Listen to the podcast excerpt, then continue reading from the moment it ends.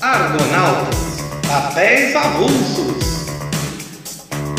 E aí, meus argonautas? Hoje nós vamos falar de um gênero textual que eu admiro, amo, cultivo, assim como toda a raça humana, que é a poesia. Ah, você já pensou, mentira, que isso é chato, eu não gosto de jeito nenhum, coisa mais sem pé nem cabeça. Mas observe os rituais sagrados. Se você frequenta uma missa, um culto, se você trabalha com meditação, Todos eles envolvem ritmo, envolvem musicalidade, envolvem a repetição de algumas palavras para quem é rezadeira de terço, igual eu sou, ou para quem vai fazer uma oração mais elevada. Você tem aquela cadência que leva o seu cérebro, seu corpo, aí você coloca aí a sua alma, o seu espírito, se você acredita, em um outro nível. A poesia é esse texto, ela nasce desse texto. Algumas das coisas mais comuns que fazem com que a gente não aprecie tanto esse gênero textual dentro do senso comum é porque, primeiro, poesia não é só falar de amor. Poesia é um texto escrito, nascido da música a sua raiz é da oralidade e da música, e, portanto, para se entender um poema, é necessário que se saiba ler este poema com o ritmo que o texto pede. Fundamental isso. Uma outra coisa é, se você vai ler um poema, você não pode ficar quebrando a frase. Cada linha é um verso. Ah, eu vou ler verso a verso porque aí eu vou entender porque poema é tudo quebrado mesmo. Não. Até ali você vai ter uma ideia tendo que se completar. Então você vai somando um verso no outro até que a ideia faça sentido. Isso vai ajudar muito na compreensão. Uma outra coisa que prejudica a compreensão de um bom poema é a pressa. Porque nós estamos acostumados acostumados a medir volume de páginas. Ah, eu li um livro de 300 páginas. Ah, eu li a saga inteira do Game of Thrones. Eu li todos os livros do Harry Potter. Eu li todos os livros do Senhor dos Anéis. Eu li a saga Vikings inteira. E aí vai, você, ah, eu leio muito, leio muitas páginas. Aí você pensa que, ah, eu peguei um livrinho aqui de 60 páginas de poesia. Facinho, leio rápido. Não é assim. A narrativa, como ela é voltada para a ação dos personagens, ela é extensiva. Você tem que ter uma dimensão, a construção de um perfil, da história daquele personagem, seus motivos, o arco da história dele, como estão falando muito hoje a respeito das séries, por exemplo, né? A poesia não tem essa obrigação. Se eu pudesse fazer um desenho, a narrativa seria uma horizontal, comprida, mas a poesia seria uma vertical. A de um poema é para baixo, é para dentro, é uma imersão, é um mergulho. Aquele textinho pequenininho ali vai demandar mais tempo de leitura leitura, de interpretação, de análise do que um conto, por exemplo. Por quê? Porque a poesia é amparada na metáfora. O que é isso? Eu tenho a pedra, aquele mineral, aí de repente essa pedra dentro do texto começa a significar outras coisas a partir da metáfora. A metáfora é um deslocamento de sentido. Tem o sentido básico da palavra, mas aí vem um texto artístico, um texto poético, um texto literário e ele desloca esse sentido para outro lugar. Pode ser bem próximo do que a gente já conhece, por exemplo, coração de pedra, pessoa dura feito pedra, levei uma pedrada no peito, de, querendo dizer traição, ou depois, de acordo com o trabalho de um texto, aquela pedra pode significar até renovação. Vai depender de como ela é trabalhada. Então, ela, então a poesia trabalha no simbólico, na metáfora, na construção dos símbolos, e ao invés de você criar uma sequência de ações que você consegue converter nas suas imagens cerebrais, já notou que quando você lê um livro, você você tem as imagens na cabeça, mas elas não são tão nítidas, fechadas quanto você vê na televisão, porque o seu cérebro atuando ali é uma ideia junto com um conceito. Parece que é mais pobre, mas é muito mais elevado na verdade. A poesia pode trabalhar com essas imagens que levam ao visual, mas ela também pode trabalhar com as suas imagens no sentido da ideia. Sabe quando você lê uma coisa e fala, nossa, que bonito isso? Geralmente as pessoas usam, né, desgraçam os textos separando frases para usar nas redes sociais que a imagem ela não precisa ser um desenho, ela pode ser um conceito, uma ideia, uma reflexão. Fique muito claro isso. Quando você pegar um poema para ler, nada de pressa, nada de sair desesperado para chegar no final e provavelmente um poema ele não vai se entregar na primeira leitura. Você vai ler, não vai entender nada, Ai, que coisa esquisita,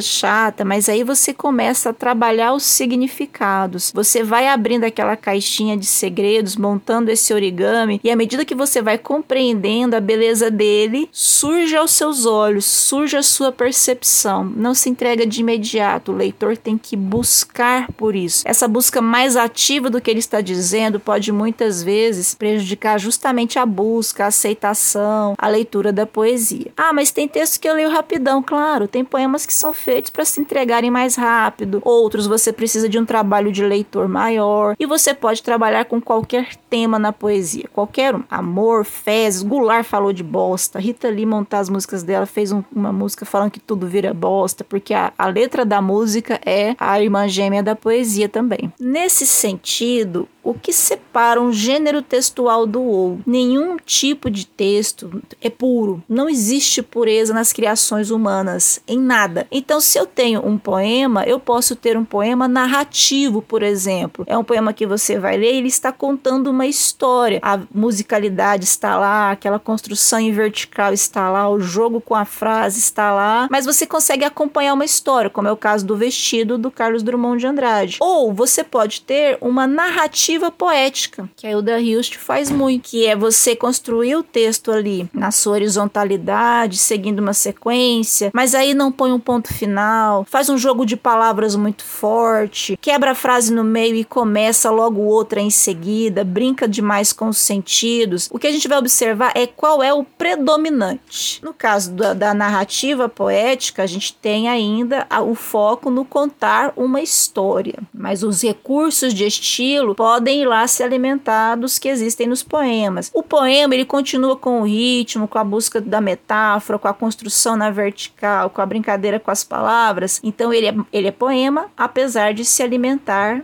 de elementos da narrativa. Então você pode ter esses gêneros híbridos. Você pode ter aqueles que se aproximam mais de si mesmos, um poema que é totalmente voltado para a construção da simbólico, das imagens, dos conceitos. Você pode ter uma narrativa total voltada para as ações dos personagens, na sequência dos eventos, no encadeamento entre eles. Como você pode ver esse gênero se aproximando. Por exemplo, um autor que eu amo demais, que é o Tolstói, ele escreveu Guerra e Paz, que é um romance histórico, que os eventos que ele traz ali são coisas que aconteceram, ele traz uma cronologia que é da realidade e dentro disso ele constrói seus personagens para atravessarem aquele momento histórico. Posso ter, por exemplo, esse romance histórico, posso ter uma biografia e essa biografia ser uma brincadeira com a obra do autor, então o gênero biográfico é para contar o que aconteceu, mas ali o autor brinca com isso e traz letras de música, traz os desenhos, as obras para começarem a contar, como fizeram, por exemplo, com a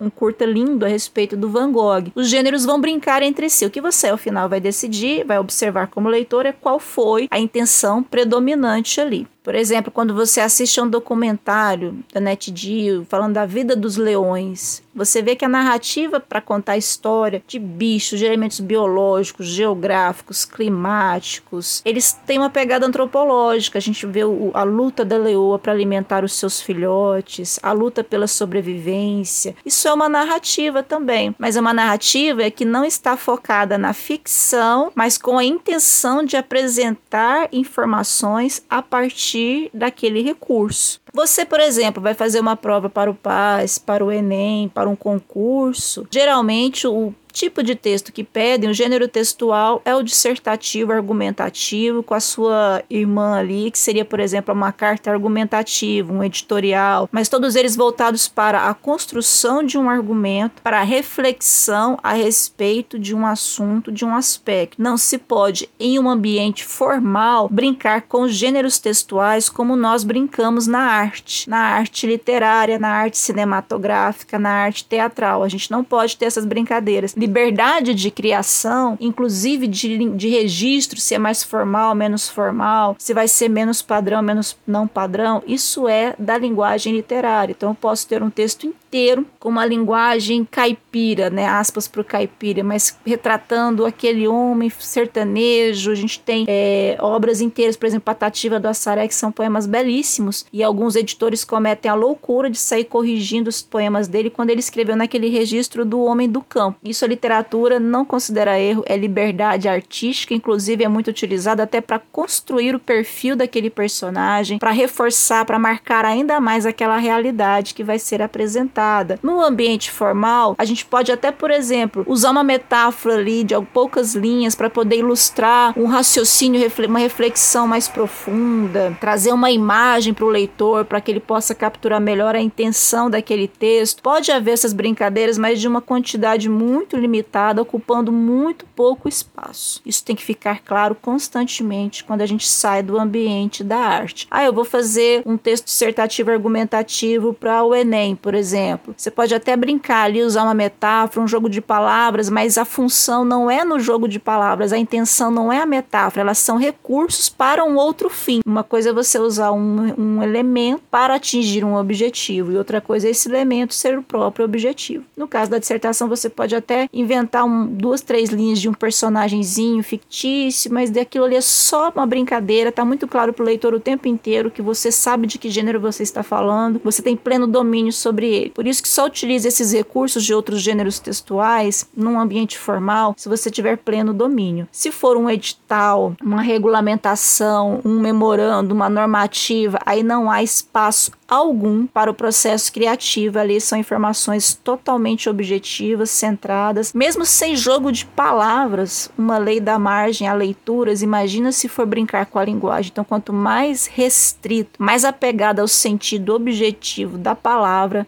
melhor. Mas aqui nós estamos falando de poesia. Eu vou ler algumas para vocês, para vocês entenderem o ritmo. Ah, a expressão, vou ter que levantar a voz, berrar e gritar. Você isso se você quiser fazer o teatro, declamar a poesia, mas para leitura, por exemplo, Maya Angelou, uma poetisa incrível, escreveu um poema que provavelmente vocês conhecem, chamado Ainda assim eu me levanto. Ainda assim eu me levanto. Você pode me marcar na história com suas mentiras amargas e distorcidas. Você pode me esmagar na própria terra, mas ainda assim, como a poeira, eu vou me levantar. Meu atrevimento te perturba? O que é que te entristece? É que eu ando como se tivesse poços de petróleo bombeando na minha sala de estar. Assim como as luas e como os sóis, com a certeza das marés, assim como a esperança brotando, ainda assim eu vou me levantar.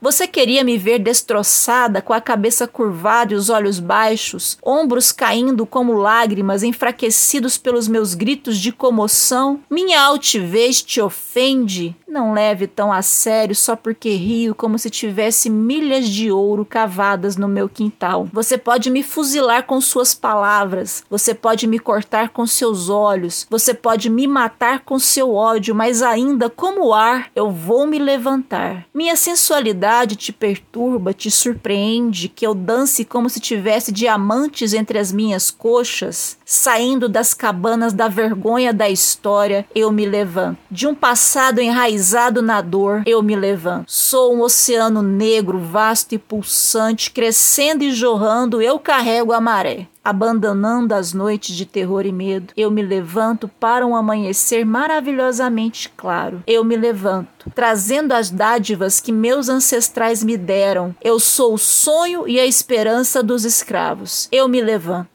Eu me levanto, eu me levanto. E aí, se eu te conto que Maya Angelou é uma autora negra que questiona muito o racismo americano, preconceito, esse poema você vai ouvir de novo, ler de novo, e você vai ver ainda mais a força dele. Ainda dela, esse poema belíssimo, nossas avós. Nossas avós. Ela se deita, pele sobre a terra úmida, o canavial farfalhando com os sussurros das folhas e a gana barulhenta dos cães de caça e a busca dos caçadores estalando os galhos ao redor. Ela murmurou, levantando sua cabeça em direção à liberdade. Eu não serei, eu não serei levada. Ela juntou seus filhos, as lágrimas escorrendo como óleo nos seus rostos negros, seus olhos jovens explorando manhãs de loucura. Mamãe, o senhor vai vender você de nós amanhã? Sim, a menos que vocês caminhem mais e falem menos. Sim, a menos que o guardião de nossas vidas me liberte de todos os mandamentos. Sim, e suas vidas, nunca minhas, serão executadas no chão da matança de inocentes. A menos que vocês sigam meu coração e minhas palavras, dizendo comigo: eu não serei levada. Nos campos de tabaco da Virgínia, inclinando-se na curva de pianos Steinway, pelas estradas do Arkansas, nas colinas vermelhas vermelhas da Georgia nas palmas de suas mãos acorrentadas, ela chorou contra a calamidade. Você tentou me destruir e, embora eu pereça diariamente, eu não serei levada. Seu universo, muitas vezes resumido a um corpo negro, caindo finalmente da árvore aos seus pés, a fez chorar com uma nova voz a cada vez. Todo o meu passado corre para a derrota e estranhos reivindicam a glória do meu amor.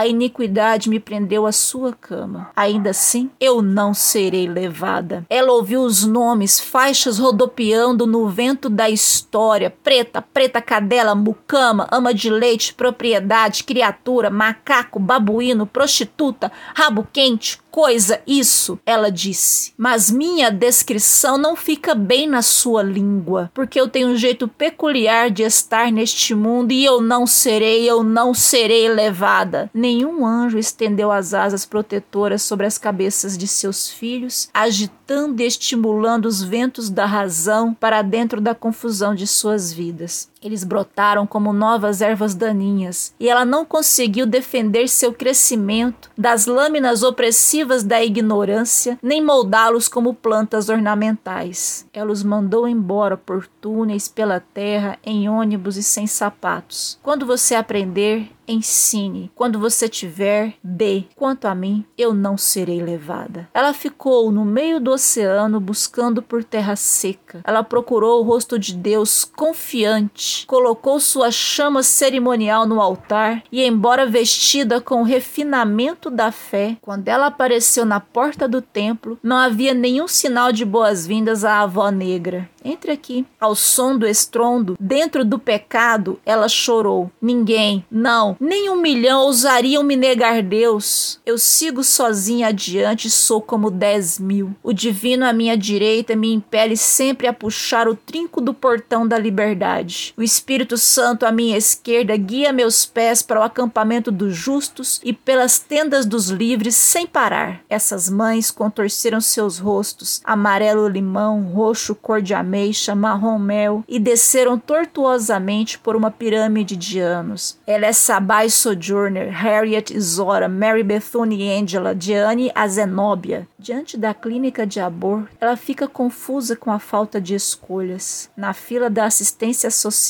reduzida a lástima das esmolas. Ordenada no púlpito, blindada pelos mistérios, na sala de cirurgia, conservando a vida, no coral, segurando Deus na garganta, nas esquinas solitárias das ruas, vendendo seu corpo, na sala de aula, amando as crianças para que aprendam, no centro do palco do mundo, ela canta para seus amores e amados, para seus inimigos e detratores. Como quer que seja vista e enganada, apesar da minha ignorância e vaidade, deixem de lado seus receios de que eu serei arruinada. Eu não serei levada. E agora uma poetisa brasileira, Jacinta Passos, Canção para Maria. Nesses poemas eu estou falando que são mulheres negras, não que isso seja algo que as limite e as defina, mas para mostrar que a poesia pode sim falar de dores sociais, históricas, pode fazer denúncias e ao mesmo tempo trazer a beleza própria que é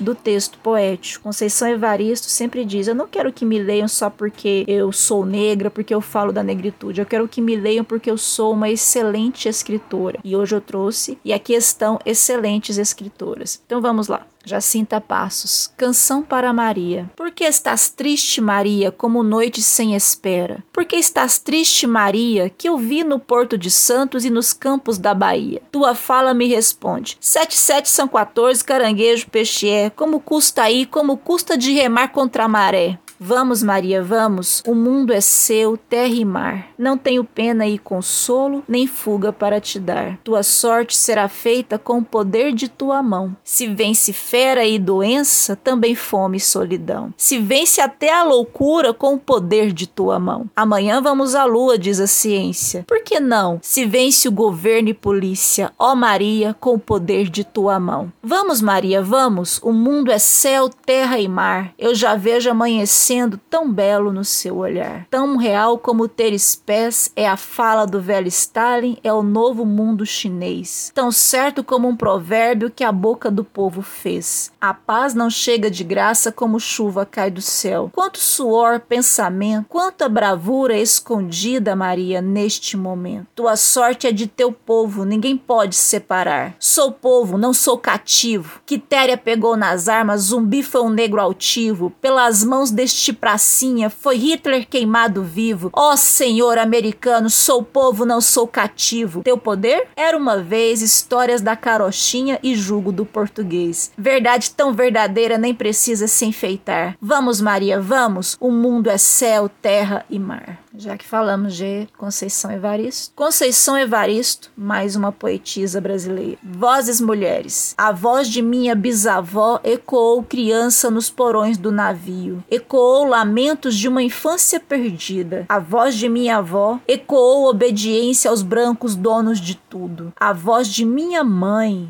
ecoou baixinho revolta no fundo das cozinhas alheias, debaixo das trouxas, roupagens sujas dos brancos pelo caminho empoeirado rumo à favela. A minha voz ainda ecoa versos perplexos com rimas de sangue e fome. A voz de minha filha recolhe todas as nossas vozes, recolhe em si as vozes mudas, caladas, engasgadas nas gargantas. A voz de minha filha recolhe em si a fala e o ato. O ontem, o hoje, o agora agora, na voz de minha filha, se fará ouvir a ressonância, o eco da vida liberdade. Conceição Evaristo, certidão de óbito. Os ossos de nossos antepassados colhem as nossas perenes lágrimas pelos mortos de hoje. Os olhos de nossos antepassados, negras estrelas tingidas de sangue, elevam-se das profundezas do tempo cuidando de nossa dolorida memória. A terra está coberta de valas e a qualquer descuido da vida, a morte é certa. A bala não erra o alvo no escuro escuro, um corpo negro bambeia e dança. A certidão de óbito, os antigos sabem, veio lavrada desde os negreiros. É na poesia que o espírito se eleva, que a compreensão e o raciocínio se afiam de verdade. Espero que se sintam mais animados à busca da leitura da poesia, assim como a escreverem poesia, a brincarem com os sentidos, não só das palavras, mas com os da vida e os do mundo. Estão aqui três autoras negras que espero que sejam ainda mais divulgadas, mais lidas, por serem excelentes, não apenas pela temática que trazem.